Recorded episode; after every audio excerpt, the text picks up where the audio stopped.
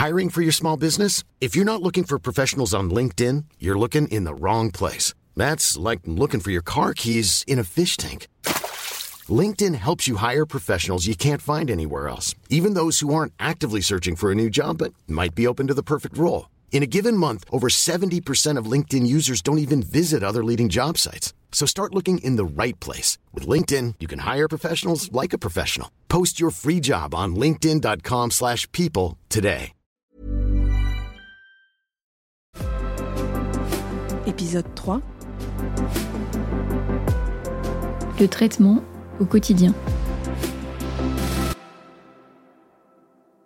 Juste après le diagnostic, bah, c'était pas évident. À ce moment-là, je suis hyper abattue. Je suis toute frêle. Je fais même pas 50 kilos. Je suis persuadée que ce genre de traitement, c'est beaucoup trop lourd pour quelqu'un comme moi. Je revois mon père rentrer de sa première chimio et dire avec conviction J'y retourne plus jamais. C'est trop dur. Mais je veux pas faire de peine à mes proches. Et je me dis que j'ai pas d'autre choix que de me battre de toute façon, comme tant d'autres. Et en fait, j'en peux plus d'attendre.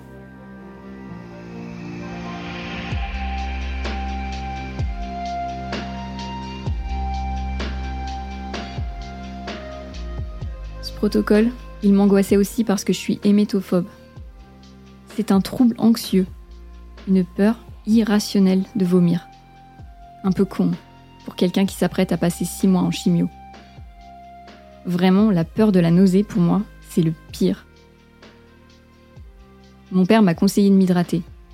Alors j'ai bu des litres d'eau, des litres de tisane. C'est une infirmière à ma première séance qui m'a rassurée. Elle a vu que j'étais tétanisée sur mon lit et m'a dit Vous savez, dans la chambre d'à côté, il y a un jeune homme de 30 ans qui en est à sa dernière chimio et il n'a pas vomi une seule fois. Ça peut aussi bien se passer. Et parfois, il suffit juste d'un petit mot comme ça pour nous aider à avancer. Finalement, les nausées ne sont pas arrivées dès la première séance. J'étais barbouillée, dans un bon gros brouillard cérébral, mais rien de bien méchant. Deux semaines plus tard, à mon retour à l'hôpital, je me souviens avoir taquiné mon oncologue. Bon alors, on commence quand? Bon, les nausées ont commencé à la deuxième, et je faisais moins la maline, avec tout un tas d'autres effets indésirables que j'ose même pas mentionner mais on a mis en place des stratagèmes avec l'équipe médicale pour limiter au maximum chaque désagrément, les uns après les autres. Les antinauséeux, mais aussi s'hydrater, manger selon mes besoins, faire du sport, trouver les médicaments adaptés. Et puis une fois passé les quatre chimios les plus lourdes, je me suis dit, ça y est, le plus dur est derrière. J'étais plus sereine pour affronter la suite. Carnet de bord de Fanny, Extrait du post Instagram du 15 décembre 2016. Il y a quelques mois, je cherchais le panneau oncologie dans les couloirs de cet hôpital. Un mois après avoir fêté mes 26 ans. Il y a quelques mois, je ressentais un vertige immense devant le bureau de l'oncologue et de la chirurgienne qui prononçaient les mots tant redoutés, avec des yeux tellement désolés qui me faisaient prendre conscience du degré de gravité. À cet instant précis, j'avais compris que mon corps n'allait plus m'appartenir et que je devais leur en remettre la clé pour un temps indéfini. Il reste beaucoup de chemin à parcourir.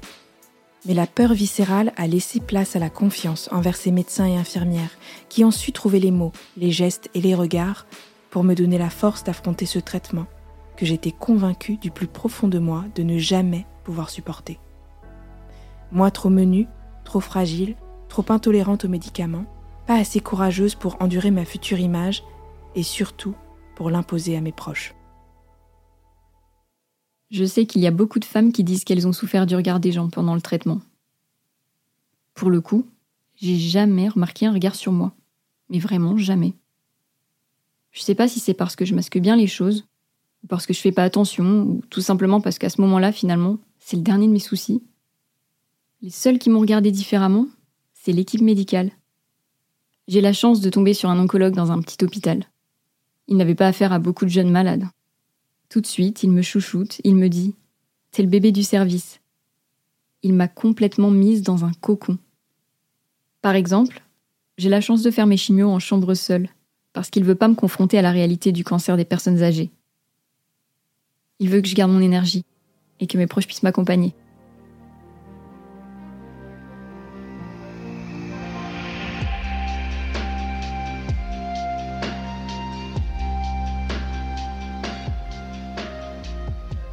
J'ai un amour sans fin pour le personnel médical. Celles et ceux qui sont au plus près de notre intimité. Les infirmières, les aides-soignantes, ce sont des personnes extraordinaires qui ont pris soin de moi dans des moments où j'étais vraiment, vraiment au fond du trou. Pour moi, ce sont des anges sur Terre. Mais à côté de ces belles rencontres, avec son oncologue ou avec ses infirmières, Fanny évoque aussi des rapports plus douloureux qu'elle a pu avoir avec le monde médical. De se sentir parfois infantilisée, déconsidérée, dépossédée de son corps. Elle parle de ces médecins de passage, avec lesquels aucun lien n'a pu être tissé et qu'elle a pu croiser au détour de ces années de soins. De gestes froids, déshumanisés, parfois exécutés sans son consentement, dans des moments où elle était dans une profonde vulnérabilité et qu'elle a parfois trouvé d'une grande violence. Elle souligne à quel point, dans ces situations, il a été essentiel pour elle d'être entourée de ses proches, notamment par sa mère, toujours prête à écouter, à tout entendre, à encaisser. Elle résume ainsi son expérience du corps médical. C'est les montagnes russes. Parfois, je tombais sur des personnes tellement blindées émotionnellement qu'elles en devenaient inhumaines, et d'autres qui étaient plus qu'humaines. J'ai eu l'exemple de mon père qui s'est battu comme un lion, qui faisait du sport malgré la chimio, qui faisait tout pour être acteur de son traitement, en se relevant tout le temps, en mettant en place plein de petites choses. Bah, je me suis dit que j'allais m'inspirer de lui. Le sport, c'est une révélation. J'ai jamais été hyper sportive à cause de problèmes de dos, mais clairement là, bah, ça passe au second plan. Mon oncologue m'a dit il faut transpirer 30 minutes par jour, ça limite le taux de récidive. Ah bah ça, je l'imprime dans ma tête. Du coup, bah c'était beaucoup, beaucoup de cardio. Et même à la sortie des injections de chimio, je me mets au défi, je me dis là, t'es sur ton lit, comme une loque, t'es branché et enfermé, mais quand tu vas pouvoir franchir la porte de cet hôpital, tu vas faire ce qu'il faut pour te sentir vivante. On a la chance d'habiter dans une région proche des gorges du Verdon. Avec mon père, en plein hiver, on va faire du canoë tous les deux. On rame comme des fous. Je me mets derrière lui, il accroche nos canoës, et je me mets ce défi. Il ne faut surtout pas que la corde se tende. Tout le temps, c'est défi. Comme un jeu. Il faut que je me dépasse. J'ai l'impression que faire du sport, c'est me guérir. Je suis fragilisée, mais toujours capable. Et tous ces efforts, bah, ils font baisser les effets secondaires et remonter mon estime de moi.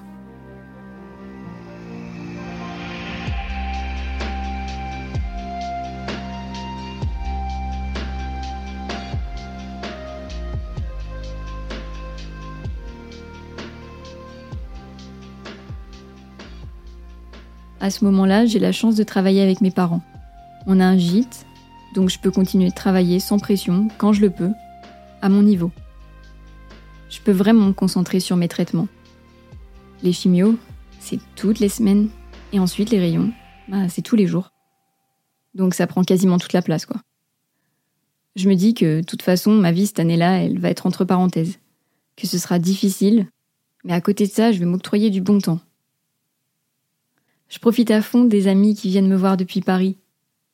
L'idée, c'est vraiment de penser à soi. Il y a le sport, mes animaux et la nature. Être tout le temps dans la nature. Ça a été une source de réconfort. Ça m'a redonné des forces. J'aimais l'idée de me sentir toute petite au centre de cette nature immense, comme un besoin de remise en perspective. Pendant le traitement, on entend et on lit beaucoup de choses sur ce qu'il faut manger, comment le manger ou surtout plus manger. Arrêter le sucre, faire des jeûnes intermittents, faire des régimes spéciaux. On entend tout et son contraire. Tout ça donne l'impression qu'on est responsable à 100% de notre bonne santé, à notre seule échelle, en niant que les causes du cancer sont peut-être aussi environnementales ou génétiques. Et honnêtement, Toutes ces infos contradictoires, moi, elles m'ont culpabilisée et fatiguée. De toute façon, moi, les trois quarts du temps, la seule chose qui passait, c'était les biscuits industriels au fromage fondu bien régressif. Le quart restant, je vénérais mon copain pour ses plats maison pleins de saveurs qui me redonnaient des couleurs. C'est triste à dire, hein. mais après des mois immergés dans le monde de la maladie, je me suis rendu compte que n'importe qui pouvait tomber malade. Même les gens qui mangent bio, même les gens sans antécédents, même les végétariens, même les bébés qui n'ont pas encore eu le temps de se poser la moindre question. Et même les animaux, tiens. Et d'ailleurs, moi j'ai toujours mangé équilibré, j'ai jamais eu de comorbidité, j'ai jamais fumé ni pris de substances bizarres. Finalement, bah, j'ai pris mon traitement, j'ai essayé de gérer, j'ai mangé ce que je pouvais, j'ai fait ce que je pouvais. Et à la fin, ce petit corps frêle. Il a tenu le coup, lui. Quand ma tête, elle, a parfois flanché.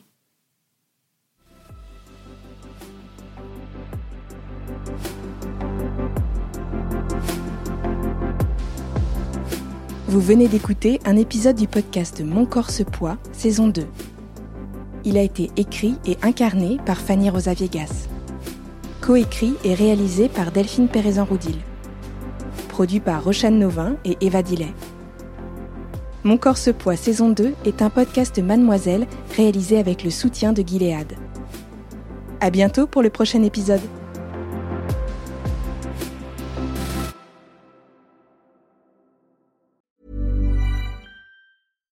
Hi, I'm Daniel, founder of Pretty Litter. Cats and cat owners deserve better than any old-fashioned litter. That's why I teamed up with scientists and veterinarians to create Pretty Litter.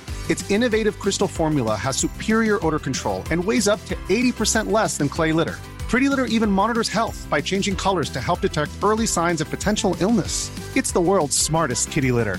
Go to prettylitter.com and use code ACAST for 20% off your first order and a free cat toy. Terms and conditions apply. See site for details.